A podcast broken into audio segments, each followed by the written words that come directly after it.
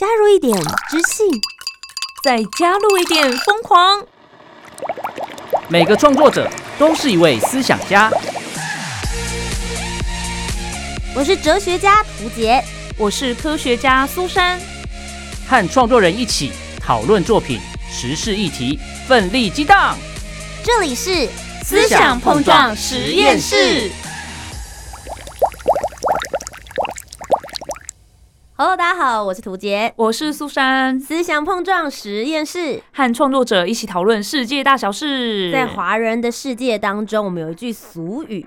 穷算命，富烧香。我觉得这两句话真的是体现出来，大家不论是在过什么样子的生活、婚姻或者是工作赚钱，都希望能够有好运。所以古代时候，大家很常会去合八字，或者是去做这些的算命行为，不仅仅只是皇宫贵族而已。其实民间老百姓，大家也是很喜欢算命的。没错，所以今天我们就要来聊跟算命有关的事情，邀请我们的大来宾，民俗专家李玉墨博士。嗨，大家好，我是李玉墨老师。是的，今天呢，我们就亲切一点，可以称呼为阿莫老师。对，这样比较亲近的。我在大学教书，大家都这样叫我了。是对对对，阿莫老师从事民俗专家或者是研究算命这一块，大概已经有多久的时间了？十三岁到现在，为什么会有人在 十三岁的时候就觉得自己要从事算命这件事啊？那时候跟一些长辈去看人家那个宫庙活动，哦包括什么绕境啊、起机啊、问世啊那些东西，其实蛮有意思的。对我那个年纪很冲击啊。嗯，而且我那时候看，我们那时候农民历后面其实是有那个孔明神算，所以翻了一翻，我就会算了。哎、老师有这样的天赋，就对啊，了。他说你怎么可能？你十三岁你会算不？我算给你看，那就是数学而已啊。哦，所以 对你来说，你觉得算命是一种统计学？它是统计学，它不应该会是迷信的来源。嗯它是可以参考了，但它不应该是说哦，我听了之后我就命定了，不应该是这个样子才对。那老师帮大家算命的话，是用哪些方法？因为我自己在比如说龙山寺附近超多的，嗯有那种有有鸟，是不是鸟会？挂着，对对对对，还有那个乌龟壳，乌龟有有有有对，还有面相啊，就是会有人说，小姐你印堂发黑，需要解一解。它有被拉过是不是暗沉，然后没有保养，我觉得。对，其实那个东西都是统计结果啊。以我自己在算哦，就我的专业好了，跟大家稍微介绍一下，就是我本身的专攻是在堪舆学，堪舆学是阴阳宅都看，嗯，然后姓名学。啊，所以就是帮人家取名字、公司取名、改名字之类的，还有面相学，因为我本身是医美的顾问嘛，医美集团的顾问。那再来就是刚刚谈到的这些算命的部分呢，我是用易经占卜来处理。其实算命的话，重点在于说你的正心诚意，而且你到底知不知道你想要了解什么？因为很多人来不知道自己在问什么，是就是他其实抱着答案来找答案。所以像我们遇到这种抱着答案来找答案的话，我们都会有自己的一套方式去让他觉得很开心啦。是，相信大家应该都有一种觉得很悬的感觉。对，所以究竟呢，刚刚有提到的，你应该要怎么样子问对问题，找到自己真正想要知道的答案。今天我们就一起来聊聊算命这件事。你思我想，Topic 那么本集要来跟大家聊一聊，就是你喜欢算命吗？会因为算命而改变自己吗？其实刚刚阿莫老师就有提到了姓名学这一块，所以我最常遇到的就是有人跟我说：“哎、我最近改名字了。”哎因为老师说我这样命会不好，哎，这好像是最常听到改名字的原因啦。对然后大家命都不太好，然后就说什么我命中缺水啊，或者是什么啊我是属兔子的，所以我需要吃草，嗯有很多这种说法。有所以我那时候最大的印象，对于算命这件事情，就会觉得说，是不是算命我就一定要改变些什么？比如说，我之前其实，在结婚之前的时候，我的婆婆一直想要拿我跟我老公的名字去合八字，这段可以播吗？会不会引起家庭 革听命？？等一下，然后，因为其实我是一个相对比较铁齿一点的人，我是很相信人定胜天，嗯，所以我就会想说，我们两个之间合不合，是看我们两个怎么样去经营我们的婚姻，我们两个之间的个性愿不愿意彼此磨合，我就很不想相信。当然，我心里也有一种心态，就是要是八字合出来不合怎么办办？？哦，对，然后接着就有人说啊，如果你真的八字不合，没关系，你可以用其他种方式，比如说就刚刚讲到的改名字。所以我还真的曾经就是去龙山寺嗯地下街那一边有很多老师，我就找了一间进去，然后就说，哎、那老师可以帮我看一下，就是我接下来未来的运势怎么样？然后那老师讲一讲之后就说，我看你这名字就觉得不会好命。因为其实我名字是两个字，嗯嗯他就说哦，两个字的话，其实就是你生活当中是不会有贵人，你凡事都得要靠自己。我建议你改个名字。嗯，但我那个时候心理心态就会觉得，我的名字是我爷爷取给我的，嗯然后我爷爷已经过世了，所以我觉得这个是一个礼物。这个纪念性的东西。嗯所以就是家族传承下来，所以我真的就不想改名字。然后接着老师就开始拿出了这个开运八八八套餐，对，还有开运八八八八套餐，像你有多有决心要改自己命运这样。嗯，所以我那时候对于算命这件事情的想法，就会觉得说。这件事情难道它真的是一个必然吗？我真的有必要因为算命而改变我的任何名字？而改了名字的人，真的就代表他是一个非常迷信的人吗？这件事情其实就在我的脑子里面不断的盘旋。所以今天请到了民俗专家阿莫老师来到节目当中，我觉得也可以跟大家分享一下。你一定看过很多人很多不同的故事，同时我相信所有的听众朋友，我们都是华人，大家都很爱算命，大家也都想要有好运气，应该要怎么样来看待这个算命的结果呢？我们今天就一起来讨论。你怎么想呢 Let's？Battle。我们就直接请教阿莫老师好了。图杰他这个名字真的有需要去做改变吗？我们先从两个字来谈呐，嗯就是姓名学上两个字，因为它没有地格，没有地格的话，比较没有人帮助，是真的啦。哦，是真的，那可是可以靠自己啊。说实话，我们做不好演艺人员或主持人，当然是自己帮自己多啊。嗯，而且你又不是公司系列负责人，是你又不会有下面的什么员工或什么之类的这个问题，所以没有地格其实没差啦。那你说刚刚讲到这个名字的问题，我只有一个情况之下会建议顾客朋友或算命人改名字，就是你的人格克地格的时候，这个可以去查啦，其实网络上都可以查得到哦。嗯这个是特别是女性，男性还没关系哦。如果是女性的话，她在统计学上比较多可能是有妇科疾病或妇女问题。那这个我是经过统计之后才得到这个结论。我问过很多人格克地格的朋友跟同事，或者包括找算命的人，他们得到的结论这个样子。所以如果假设没有这个问题，那你就不要改就好啦。那我想要问一下阿莫老师，通常你在看到这些喜欢算命的人，通常他们都有些什么样子的特质？我遇到的，他们一定是对人生有很多质疑，而且不相信自己的成分居多啦。嗯就缺乏自信心的成分居多。第二个是他们想要追寻自己要的答案，所以他们是抱着答案来问问题，这个是嗯两大类型。第三类当然是就是他真的是有疑问，他本来都是靠自己，但人生遇到瓶颈点，所以他必须要来找个解答。我觉得听起来很像是算命老师或是民俗专家们，更像是心理咨商师。嗯哎、可以这样讲，可以这样讲，嗯对。所以为什么我们这个最近都一直在研究这个心理学研究的东西，嗯真的是心理智商，嗯就过来聊聊天，大家来听一下这样子。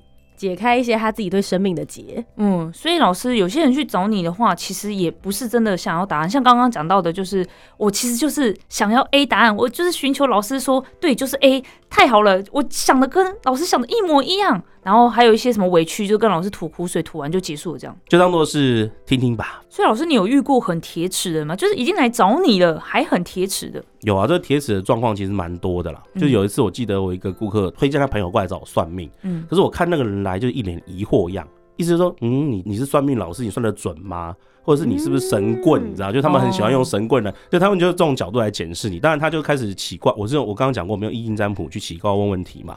他问说，哦，那我跟这个某一位男性。啊，就大概他三十 around 三十岁左右吧。他说：“我跟这位男性的缘分到底适不适合？他可不可以再回到我身边？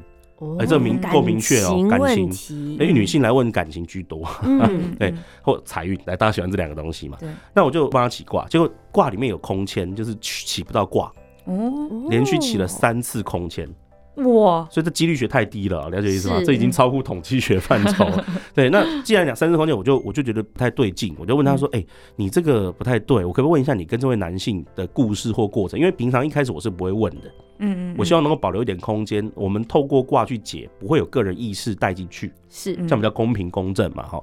那他蜘蛛讲不太出来，我说没关系，反正免旁你旁人嘛，他朋友就先请他回避一下了哈。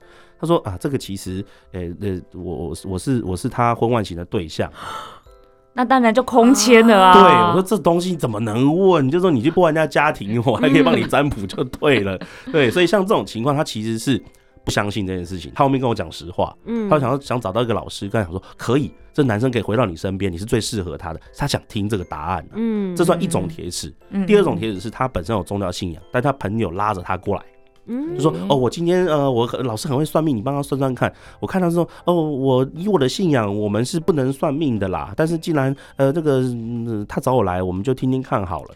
哇，有一种挑战的意味。哎，对，这种味道真的让我就觉得非常的不舒服。嗯，对，可是当然按照礼貌性，我跟他聊一下天。那如果假设他真的没有那么相信我，我是不会帮他占，也不会帮他起卦，嗯，没有必要啊。说真的，因为其实我觉得要去算命的人，最重要是你要相信这件事情，然后他能够为你造成的改变，或是是你为什么现在会有这样子的事迹，或是这样子的运，也许是来自于你过去的一个什么经验，或是你自己的一个行为。那我们刚刚讲到很铁齿的部分嘛。那个是超级不相信对。那我想问一下，有没有那种超级相信，相信到我们已经觉得你太迷信了，然后一改再改，不论是改行为，然后一直卜卦一样的问题，甚至是名字，天哪，改了四五六七八遍的呢？哎、这个还真的还蛮多顾客的。像他就是一个我觉得我太晚遇到他的顾客，他请我帮他改名，然后帮他女儿改名。然后帮他家里面看风水，这些都有全套的。他基本上跟我讲说，他之前找一位算命老师帮他改名字，是。大概花了八十几万。整套八十几八十几万，万，他就是信到不行，他就是我们讲俗称那种迷信的人，嗯，他连出门往哪边方位转，他都要去。诶、他也是一个高知识分子，诶，他是国外留学回来的哦、嗯他居然会迷信到这种程度，我也是蛮讶异的。所以甚至他家的方位什么摆设，他门怎么开，厕所的呃马桶怎么朝向，到他家的盆栽怎么放，都要问我。你根本就是他们家的室内设计师啦。我觉得比较像管家，差点没说，哎、小姐，你中午要吃什么？啊，类像这一种的啊、所以像这种就是我觉得迷信过头。那另外还有一个迷信过头的是，也是一位顾客，那他是男性，我们平衡一下性别好了，不要说只讲女性。那男性顾客呢，他其实本身是因为遇到很重大的灾难，然后曾经有受到这个算命的帮助，所以他后面都很相信算命。但是他有个毛病，就是他太相信算命而不相信自己，哦，这是很大的问题。就是说他已经失去自自信心了。甚至他今天要做个决策，买个什么东西，做个投资，全部都要经过算命。其实我倒觉得没有必要这个样子，因为你人要对自己有信心嘛。人是重要的载体，算命只是辅助工具，而不要被他牵着鼻子走。这是我一直推广的概念。老师，你会觉得运势跟天命这件事情到底会影响我们人多深？我倒觉得天命不如把它转成是原生家庭的社会精英地位吧，嗯，这就是天命。事实上，就是你我们从不同的家庭出身。那你说每个人命，例如说，假设我跟两位主持人都是同时间、同年同月同日生，好，因为我们在不同的原生家庭，我们的经历一定是不一样的。嗯所以天命有没有影响？一定会有影响。可是这比较多会是在原生家庭的教育跟 DNA 里面哦、嗯，那因为其实刚刚老师也有提到说会遇到很迷信、很迷信的客户。是，如果我的另外一半就是这种很迷信、很迷信的，我该怎么办？把它修了，不是、不是，不行，不能这样子哈。就是我觉得是要经过沟通啦。嗯迷信的人要有迷信的人方式解决。我有个个案是这个样子的，就是他夫妻档来算命，嗯那刚好是另外一半是非常迷信的。那另外一边比较理智，所以当然通常是一个理智，一个比较感性嘛。我为了帮助他们感情更和睦，我就用了我的专业的方式，用命理方式的建议，让他更能够疼爱对方跟相信对方。所以就说你们是心理咨商师啦，你们还要兼婚姻咨询哎。哎其实我们都是经过很多婚姻咨询，因为我们经过很多个案，就来说他可不可以离婚那种。哎可是说实话，因为我们华人世界是劝和不劝和不劝离，嗯对。可是我我会看真实情况啦，如果他们三观真的差太远，嗯，我们讲的不是命盘哦，三观真的差太远，我就说那不然你们就一对又变两对佳偶吧。哦，嗯有道理，是。嗯不过其实啊，大家应该听得出来，我本身抱持的立场就是，算命对我来说，我就是尝试看看，我不会完全尽信嗯老师跟我说的话，我还是很相信人定胜天的。我很好奇苏珊呢，因为其实你们家的人是不是是会去算命的？其实我们也不是真的是那种很迷迷信或者说哎、每一年都要去算一次，或者是有个频率去算一次也还好。但是因为我们家是那种传统信仰嘛，会去拜拜啊，然后我们也是会卜龟，其实卜龟也算是一种占卜。对对，对就是希望妈祖娘娘或土地公给我一个指引的那种感觉啦。这个算占卜哦、这算占卜。我以为我是真的在问事情，他在跟我回话、哎，哎、你哎、你是谁这样讲是没错。你你是妈祖娘娘的谁啊？他说：“哎、你们来。聊天是不是？这很像跟家里阿妈聊天的感觉啊。但是我我们家的话，就是我妈妈还是会跟我阿姨，我阿姨的话，可能跟这个宗教或者说跟这个占卜有一点缘分，就会去请教一些老师啊，比如说每年要点光明灯啊、太岁灯啊等等的，我妈就会跟着一起去。之前就有遇过老师，然后就说：“哎、那你们有没有什么想问的啊？”然后他都不知道要问什么，因为可能马上当下家里的状况没有到说很差，就不会想要问什么问题。那个老师就说：“那我我看看你们的命盘，然后来帮你一个一个看你们家的状况如何如何的。”然后有一个老师，我妈很相信他，是因为他真的有算出我妈年底会遇到官司。就我妈真的在年底的时候遇到了一个小小事情啦，但是就是哎、真的会这样，所以我现在就蛮相信那个老师。其实我刚刚在听老师讲什么呃心理咨商的感觉，或者说哎、诶真的会往好的方向走，我都在想说会不会是一种心理暗示？为什么呢？是因为呢我自己犹豫过三次，应该算算命吗？就是呃有人讲过这个结果，都是说哦。哎、你这个女儿啊会怎样怎样？这样子的回应，并不是真的去找老师一对一的聊过。三次，第一次是我很小很小的时候，就我不知道我妈是问谁啦，然后反正就说，哎、你这个女儿会很晚婚哦。那因为我自己都觉得自己好像在一个比较传统的家庭长大，我就想啊很晚婚，可是我就觉得好像应该就是二十几岁就是结婚生子嘛，这不是必经之路的那种感觉。就哎、现在听起来蛮蛮应验的，还有机会，还有机会。嗯然后第二次呢，我哥哥之前带了一个兵，然后听说他他也会看那个命盘，然后那时候看到我的命盘，就说我呢就是好像没有夫妻宫，没有子女宫什么之类的，反正就是会一个人。他不是用孤老终生啊，因为反正是我哥转译回来给我，就是说我好像不会有家庭这样子。那我自从听到那个之后，那时候才大学吗？还是反正很年轻，我就觉得哦，原来我以后也不会结婚，也不会生小孩，那就这样吗？我就这样子的生活了吗？可是我妈那时候也很鼓励我，你现在不是在追欧巴吗？你很喜欢追星嘛？那以后你自己赚钱养活自己，然后自己去想去看欧巴，去看欧巴多开心啊！然后我就觉得哦，那我的人生可能就是这样子。所以身边的人他也在结婚，或者说会担心我为什么都单身的时候，其实我都会觉得，其实我的命是这样的。这就是我的命，对，我当时到这件听过的就是这样了，我以后就是这样了。但是刚刚提到说，我妈很相信那个老师，就是我的第三次。嗯，那时候老师看我的命盘，然后我妈就问说：“哎、我这个女儿会结婚吗？会会会生小孩啊？”哦，会啊，这会结婚啊，会生一个孩子。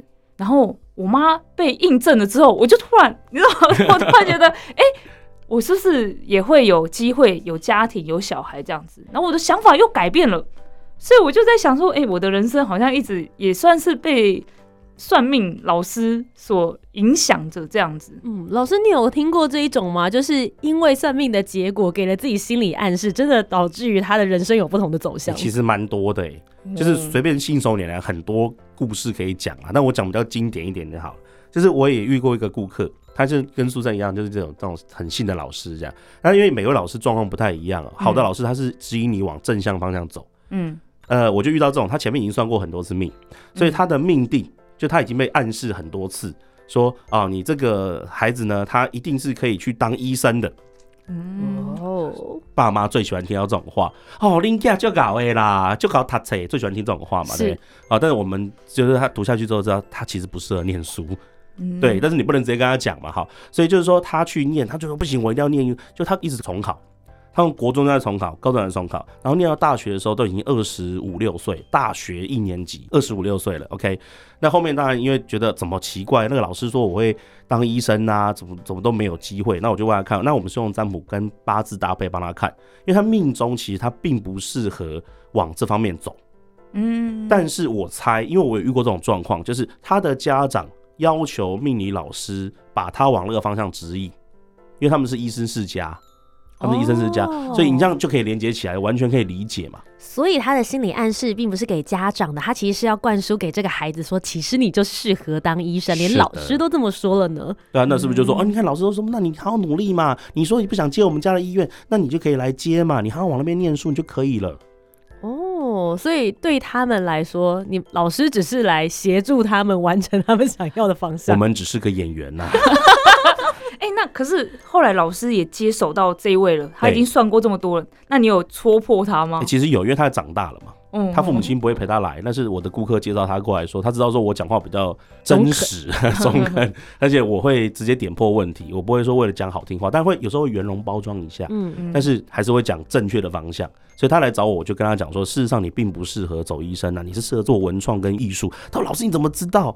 每次我压力很大，我就喜欢画画，我就喜欢写一些东西，哦我就好可惜，一个好的人才，一个创作人才，就因为这一句话磨灭掉了。其实我觉得蛮伤心的，那时候当下是蛮不愉快的啊、说真的。嗯那他有因此就说：“老师，谢谢你，你真的是启发我了，我决定要来走文创作艺术这条路吗有，他后面就是毅然决然放弃家里面给他的资源，他就是跟随他以前曾经同号嘛，他们都有同号，去开创一个做文创的公司，？”然后开始做创意设计，还有做一些 AI 的东西。他现在过得很开心、很快乐啊，照样养得活自己，就算他不当医生。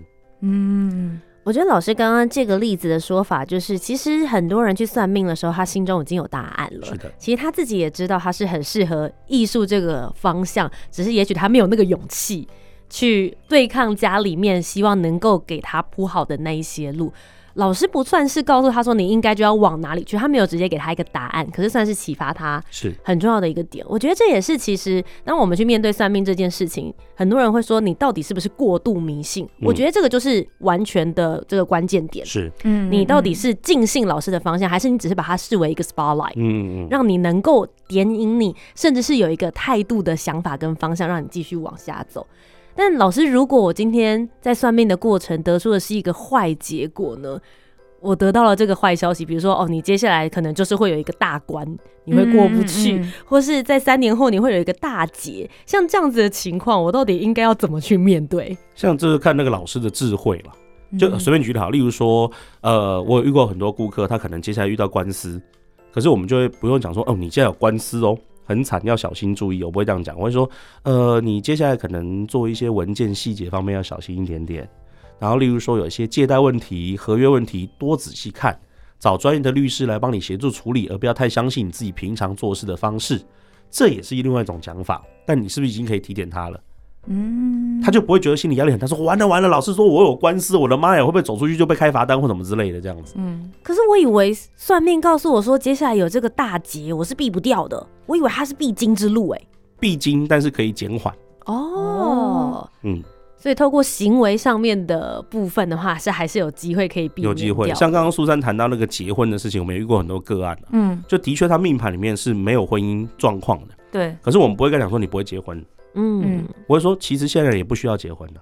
哦，嗯，对，现在也不需要结婚呐、啊你找一个人愿意跟你一起相处、同居、一起陪伴，那是伴侣嘛。嗯所以你不会认为说一定要结婚呐、所以你嗯没有婚姻，那不用结婚也没关系啊，找个适合的人在一起就好了嘛。哦，那如果说他很想结婚呢？但他却又没有那个，对对对，算出来就是没有。你要怎么让他放下结婚这条路？呃，基本上让他放过自己的话，最好的方式是说，我觉得你条件开太高了。哈，我觉得这句话很烂呢、可是这是很实际我实在是。听了超多人在那边说啊，一定是你那个眼光太高啦，你条件设得太严苛了，可是我们不所以你都找能直接讲不到人。我们不能讲说你条件开太高啊。但是的确是嘛，老的确师是有看过他开就是条件，对就是他说哦，就是要求就是身高一百八，长得像彭于晏，类像这一种的。年薪千万，对啊，我说有事吗？对，但是搞不好真的让你遇到也不见得开心啊。嫁入豪门跟嫁入好门，我宁愿你嫁入好门嘛，嗯嗯而不是豪门。所以像这种状况的话，我就说，哎、你是不是可以调整一下你的择偶方向，嗯嗯或者你的生活圈？嗯你生活圈可能太过封闭，哦，导致于说你没有办法遇到你要的那种条件。嗯那你要能够先踏出去啊，所以问题在你自己身上，而不是在别人身上。哦，所以自己的问题跟自己的答案在自己身上。所以如果有人来跟老师说，老师我真的就是想要嫁彭于晏，请问我该怎么做？哦，那要么就在梦另中，请高明啊！不然要哎、可是我真的遇到那种老师比较没有道德的那种，但是少数啦，我必须这样讲的。嗯他会说好，没关系，我帮你做法，哦，帮你找到类似像彭于晏等级这种帅气的。我香港顾客的故事啦，他说请一个和和二先回去，就是那种专门做姻缘的那一种。然后你可以请这个和和先回去，你就可以找到你自己心目中理想的对象了，而且婚姻一定很美满。嗯，找到之后那一天开始，他从来没有再遇过一个好男人，从来再没有。嗯那我们会帮他处理，因为我们自己会本身是民俗相关嘛，所以我就有去问大公庙的神明说，这个里面是不是不是神，就真的不是神、欸。嗯，所以这是很可怕，就越拜会越衰那一种。所以像那种嗯奇形怪状、光怪陆离，我们都遇过。嗯，那我觉得关键在于你的心态，就是如果你认为你真的做得到，像刚刚图姐讲到的，我人定胜天，但不见得一定可以赢到什么程度，但是我可以克服一些困难嘛。我不要把它全部都推给命运嘛。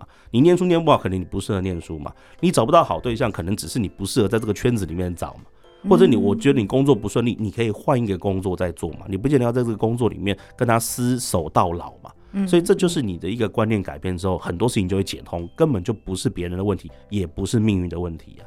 嗯，哎、老师，那刚刚有提到很多人会来算感情啊、金钱运，那你们有没有绝对不帮人家算的项目？有啊，有个很禁忌的事情不能算，嗯，是就是生死不能算。哦，对，因为其实从古到今都有传这件事情啊。嗯，各位应该网络上都有看过吧？三种不算，其中有一种就是这个人已经要挂掉了，对不对？嗯，然后他来找你算命，你就不收他钱，哦，因为他已经要再见了。老师，你是看得出来他好像命已经差不多这样，时候啦，有时候，嗯嗯。但不敢乱看，因为有一次我记得我在呃很多地方，我的有两次经验吧，嗯。两次之后我就吓到，就是看完之后断生死讲完之后，我大概就躺在床上一个礼拜起不来，哎两次都一个礼拜，所以总是两个礼拜的经验。所以一开始没有想说，哎、不能算这个东西，所以就还是告诉他了，就没想到太年轻，哦没有想到这件事情。然后没想到，哎、不对哦，好像之前就有很多前辈师傅都有讲过这件事情，说你不能乱断人家生死，嗯，因为你断了之后就要担那个责任，所以生死我们是不算的、哦。断生死的意思是说他会想要知道什么时候走掉吗？对，对，像这一种的。哎、哎、所以例如说你看到他那个可能命中有劫难啊，或者他嗯面相上有这种生死交关的事情，你都不能明讲。那要怎么样委婉的告诉他？他说：“哎、你可能最近要不要去检查一下身体啊？哦，哎、或者哎、最近开车小心一点哦，嗯在路，上注意一下这样子。嗯哎、这样才有办法去让他避免。可是我们不能不可能不讲嘛，没那么残忍，对不对？嗯啊、所以还是会提醒他一下啦。那老师最后这边的话，我想要问，因为其实我相信有很多听众朋友跟我一样，我们把算命视为很像大家看十二星座，射手座今天出门的时候要穿红色运势才会旺，就是一个参考的一个方向。那如果我一开始想要接触这样子的所谓的民俗算命八字，比较我们华人系统类似的话，你会给大家一些什么样子的建议去做选择？我会觉得是第一个，你心态要健康嘛，就是你一定要认为说它只是个统计学，它只是个参考，而不要被它绑住了。第二个，多找几位老师算，就你不要说只找某一位，然后他给你之后你就说啊原来是这个样子，然后也不要抱着答案去找答案，因为事实上你应该用更开阔的心胸，才可以用客观的角度去判断哪些对你是好的建议，哪些是你不应该去思考跟参考的建议。所以从这个角度来看的话，我相信如果有正确的心态，你找哪位老师都是好的。后面的开运八八八八的方案是真的要 follow 的吗？我很真心的问这个问题，因为当我有时候很要改很多事，改家里的风水，改我自己的名字，或是我想要改变命运的时候，真的有需要花这样子大笔的金钱。我觉得这个是很多人对于迷信的人来说，大家最在意的一件事。从两个角度切入吧。如果他是很迷信的话，他必须得去购买，他才会觉得舒服。哦，所以对他来说也是一个心理暗示对，示。其实也是个解脱的概念嘛。嗯对。那第二个角度是，他真的很倒霉。但我们给他建议，例如说他自己本身习惯问题，就是我预告很多个案，他的状况是他的坏运势是来自于他的习惯不好，嗯也就是他可能常常误信别人呐、常常也不注意一些法律的细节，导致他官司是非超级多的。那我说，那你就是讲难听点、直白点，就是笨嘛。嗯就是我真的这样讲，我说你就是笨，那你笨的话，你被他骗也是合情合理啦。不然有些人可能就是粗心大意、懒惰或什么的。其实这些东西就是你再多看几眼，或者多想一下，就可以避开的危险了。是啊，嗯所以既然这个算命的系统它存在了数千年，它一定有它的参考价值。它的参考价值就在于我们刚刚谈到的统计学的部分。嗯那如果假设你今天本身想要相信自己，而不参考算命，其实人生也可以过得很快乐嘛。嗯，今天非常谢谢民俗专家阿莫老师来到节目当中，跟我们分享了有关于算命这件事情。你是一个喜欢算命的人吗？你是一个迷信的人吗？我觉得尽信老师所有告诉你的事情，还不如掌握跟开创自己的命运。再一次非常谢谢大家今天的收听，我是涂杰，我是苏珊，思想碰撞实验室，和创作者一起讨论世界大小事。我们下集节目再见喽，拜拜拜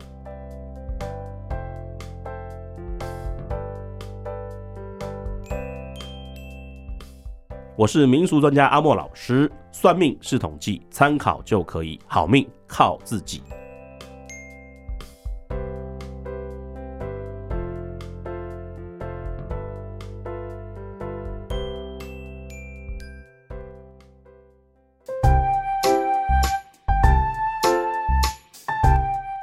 听完今天的讨论如果你有更多不同面相的想法也欢迎可以来留言告诉我们哦。Facebook、Instagram 以及 YouTube 频道搜寻“图杰”就可以找到我。那如果你搜寻 Susan Love Music，就可以找到苏珊啦。记得帮我们留下五星的好评，订阅节目。在 Apple Podcast、Spotify、Sound 都可以听得到哦。我们下周见，拜拜拜拜